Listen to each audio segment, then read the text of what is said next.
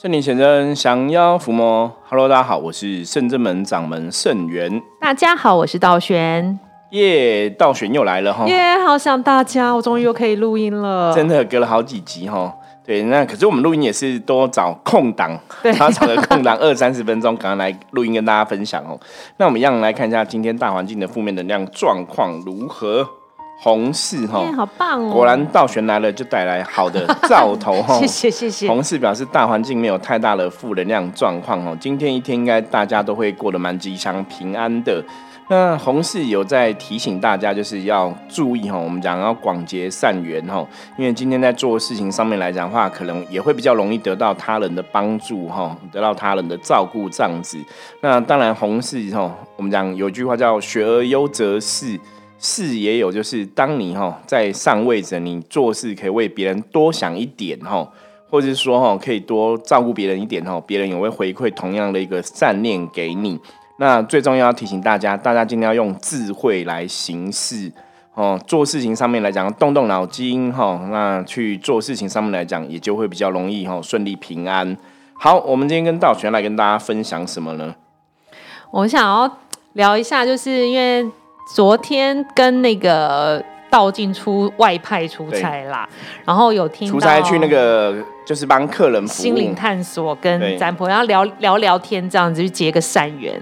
可是可是这我觉得这也是我们一直以来圣真门的风格啦。对，我觉得我们真的是秉持观音菩萨哈寻声救苦有求必应。是，所以像为什么每次节目最后我都跟大家讲说，任何问题都可以加我们的 line 跟我取得联系哈。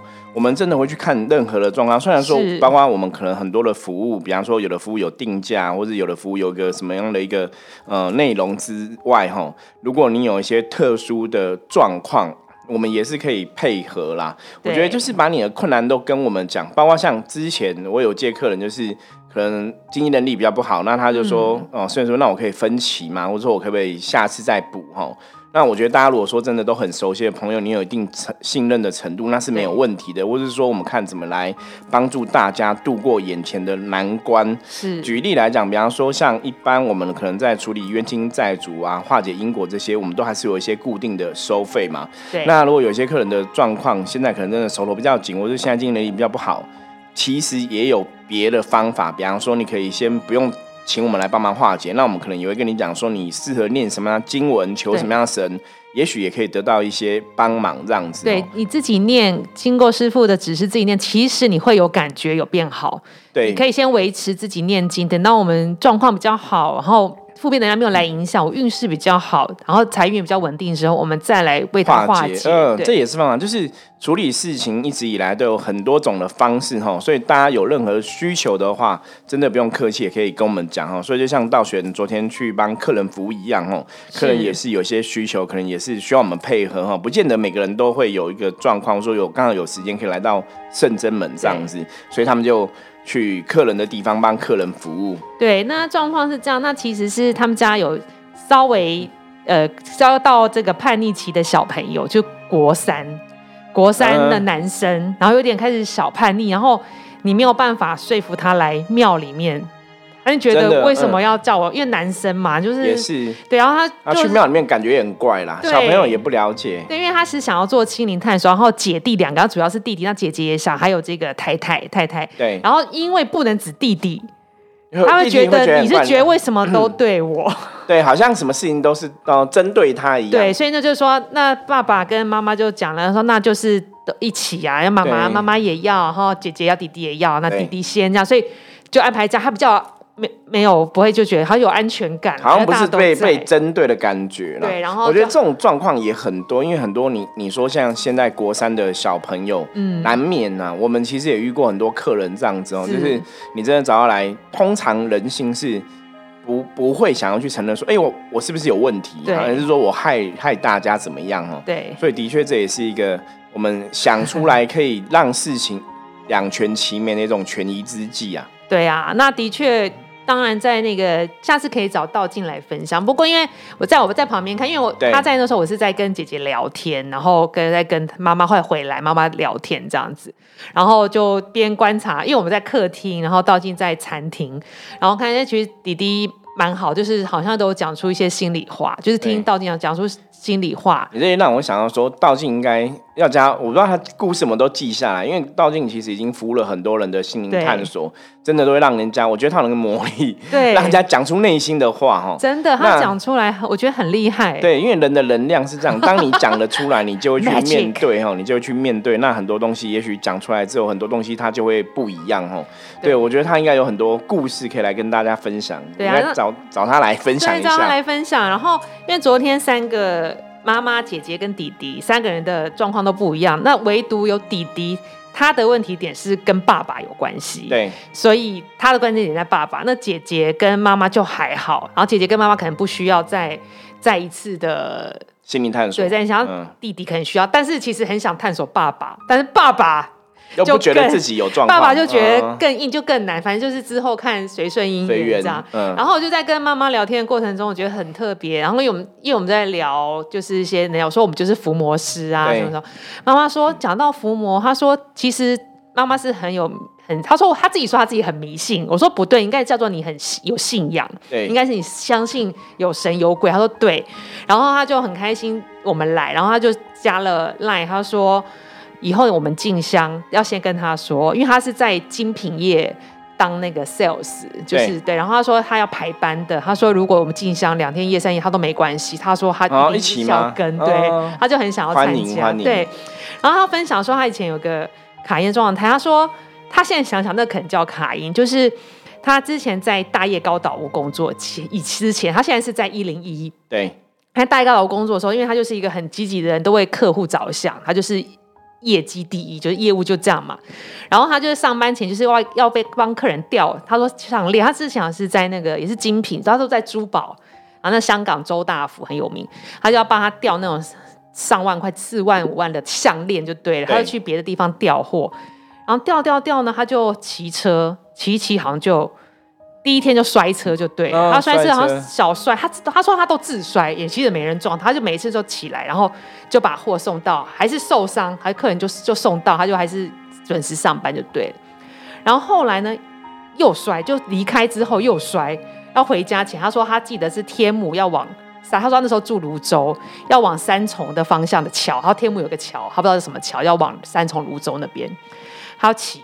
然后他上桥说他他印象是停留在他上桥之后他就完全没有印象了。哇，好可怕！接他回嗯家，他怎么回家不印象？他说后来是他小姑告诉他的，就是他那时候男朋友的那个妹妹姐妹。嗯姐妹，他说回家，他在他就回家站在家里面，然后因为他很安静，没有人知道他回来。然后那个他说他小姑就看到一个黑影站在家里，就是他，就是那个女生。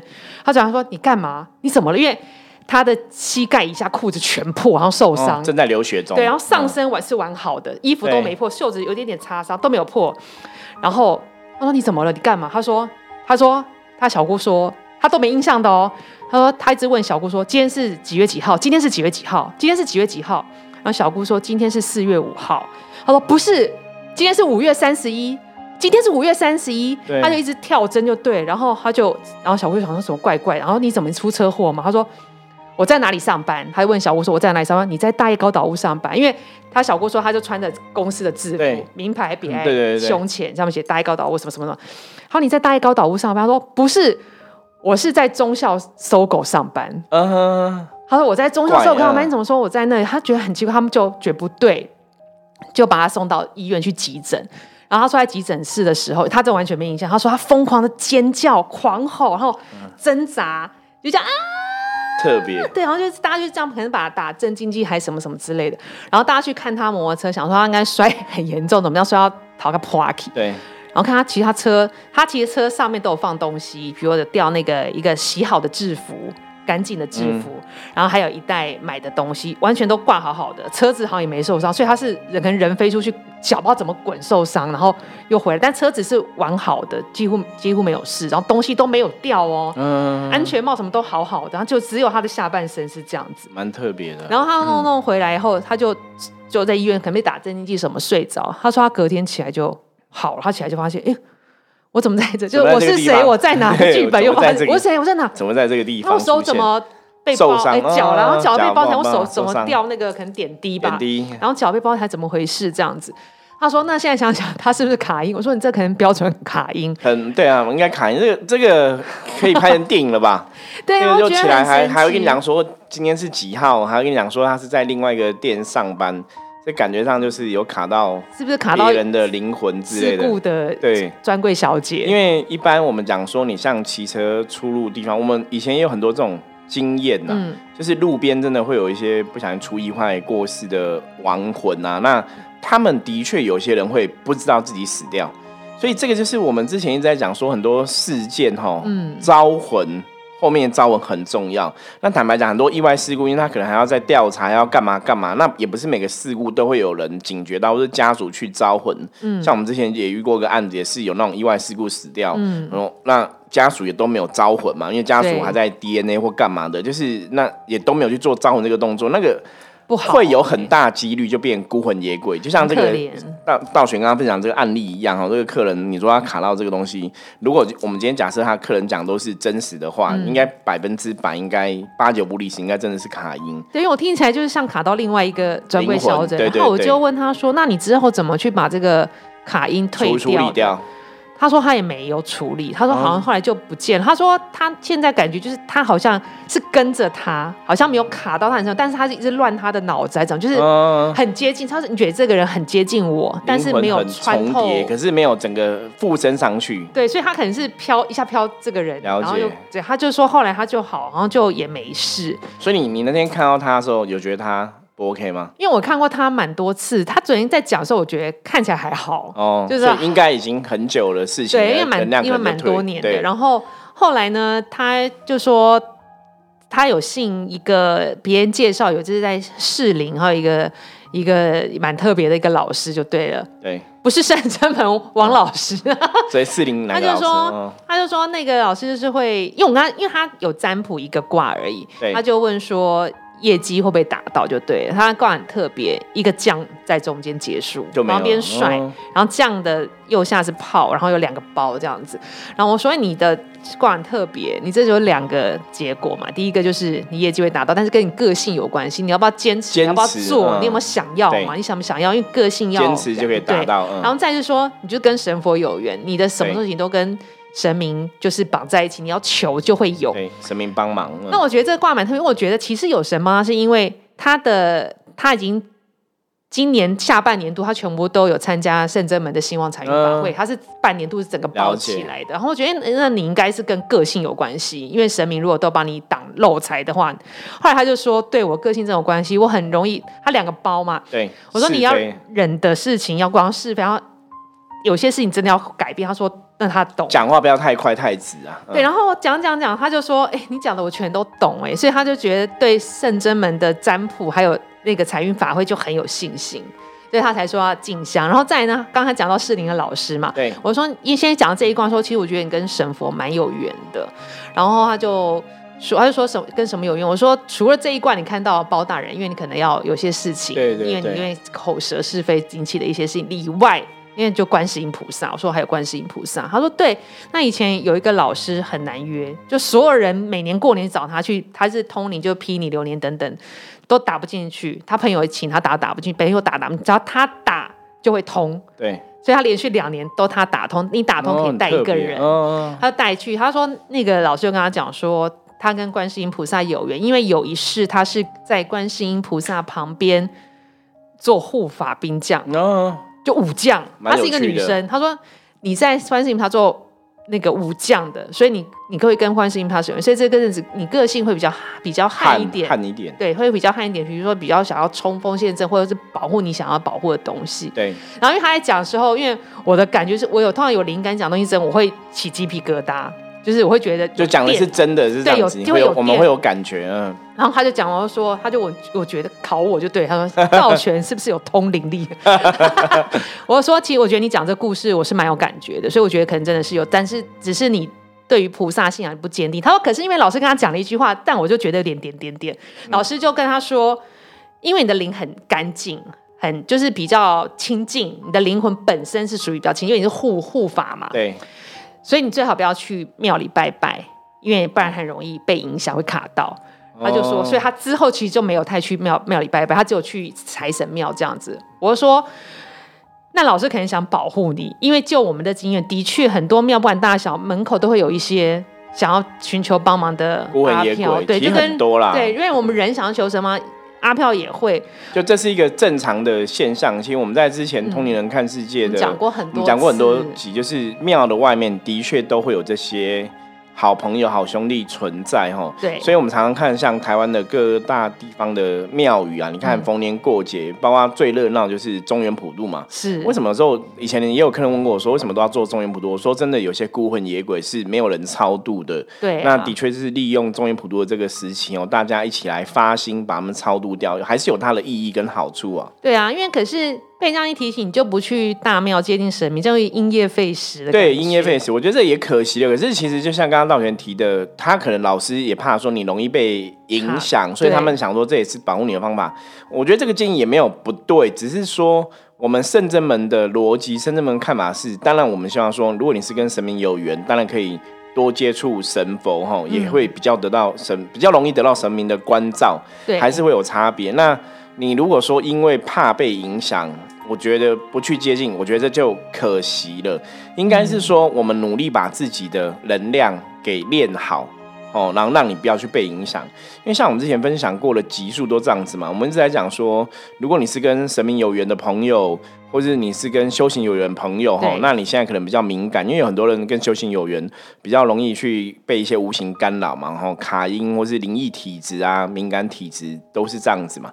那基本上我们的方法比较建议就是，那我们就正视这个问题，对。然后把自己的能量给练好，对，然后让你越来越好，而不是说你用逃避的哈，因为逃避，你看人生的事情，任何大大小小的，逃避是个负能量、对哎逃避解决不了事情哈，逃避只是躲得了一时，躲不了一世哈。逃避很多时候，你说因为我怕被感染到，或是我被无形的冲煞到，所以我尽量不去碰鬼神的事情。嗯，可是如果你真的是跟神明有缘的，或是你灵魂搞不好想要修行的，那你这样逃避到久之后，其实你灵魂还是会不安定啊。对你还是要去面对问题嘛。所以，我们圣正门的做法一直以来就是知道问题了，我们就直接面对，然后想办法超越这个问题哦。对，因为你不可能一辈子都不去拜拜，其实这样对你的灵性其实也是也不好对，嗯是一个压抑，是没有帮，其实对你的运势也不会有帮助。对，就是为了怕危险，所以不去做，那反而长久看来也未必是一个最好的处理方式啊。对啊，所以我觉得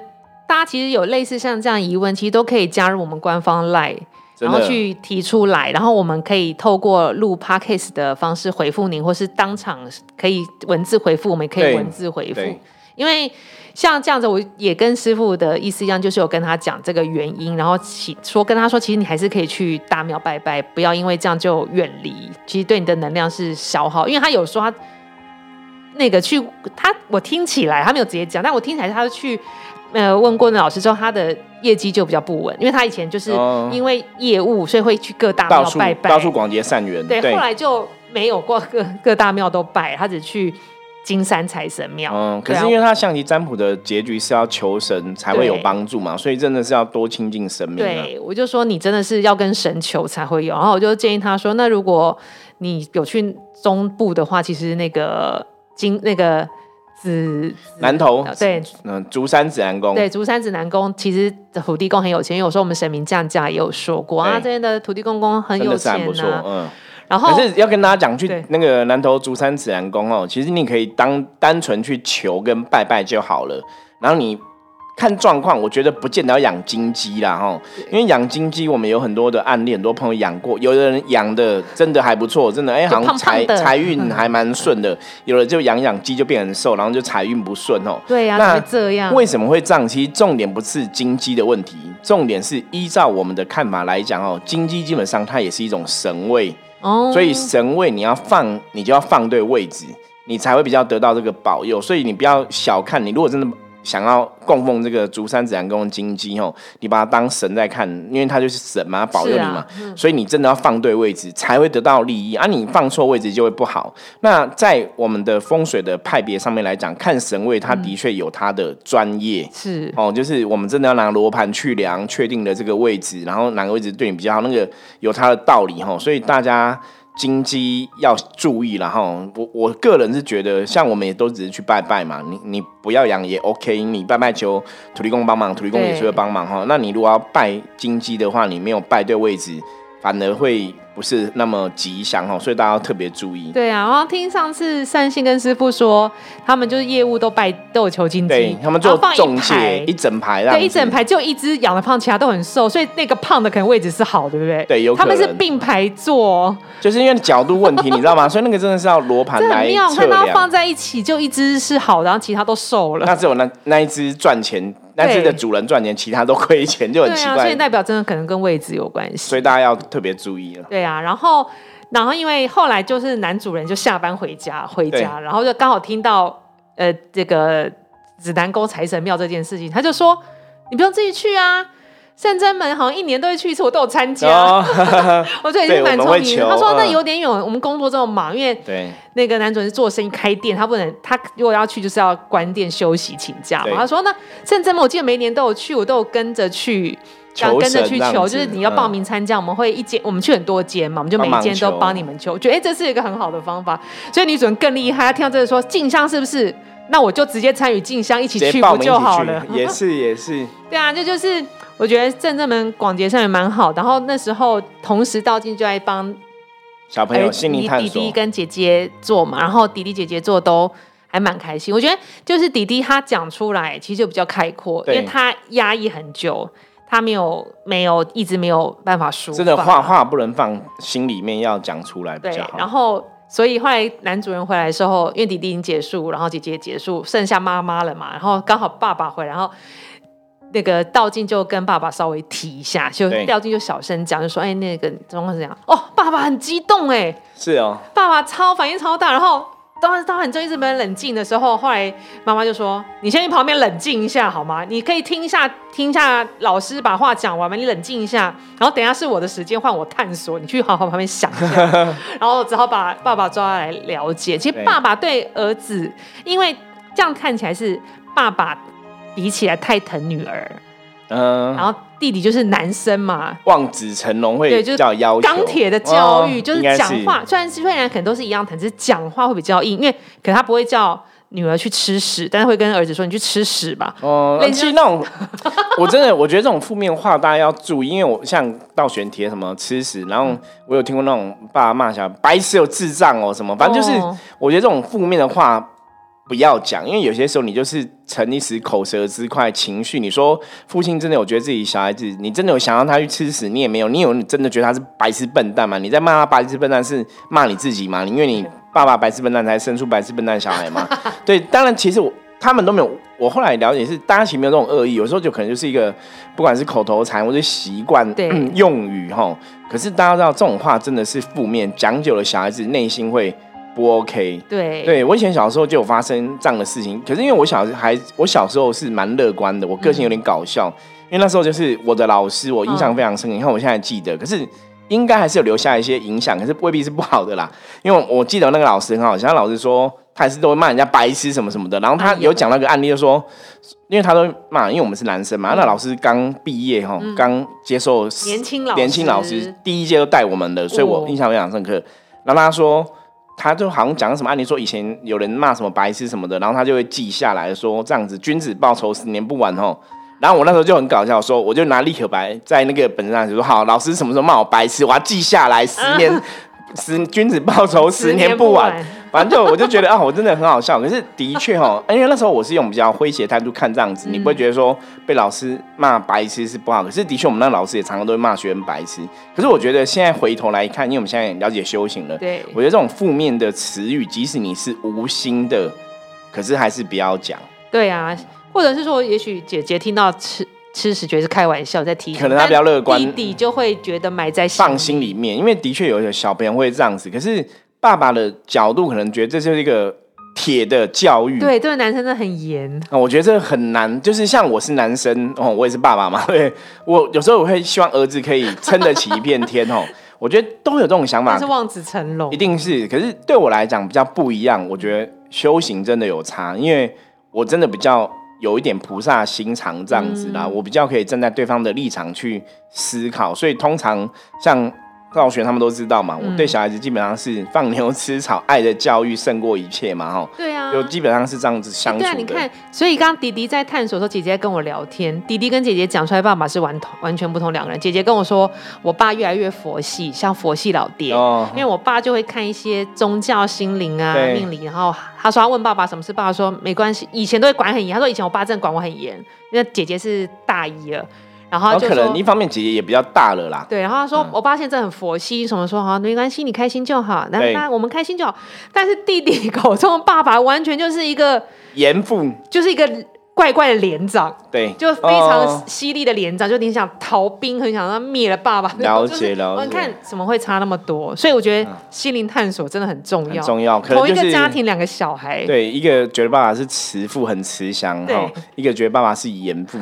可能爸爸可能对男生的要求有点太太 over 了啦。我觉得还是要去看小孩子的状况。对啊。对，不过像刚刚导演提到说，小孩子内心有话要讲出来，我觉得很重要。对。我突然想到说，我应该叫道金帮我儿子也是来心灵探索一下。对啊。因为我儿子的个性也是什么事都不会讲，对，我觉得那还是要事情掏清乐色。对，可是像我常常都会跟他比较有在聊啦，我都会跟他说什么事可以跟爸爸讲这样子哦，那他就比较，我觉得那性格真的人的 DNA 真的不一样哦。你看，像我是一个，我从小是什么话都会跟父母讲，嗯，我是很习惯，嗯，我都会跟父母报告啊，就是哎，今天过日子过怎样，今天遇到什么同学，我都会去聊。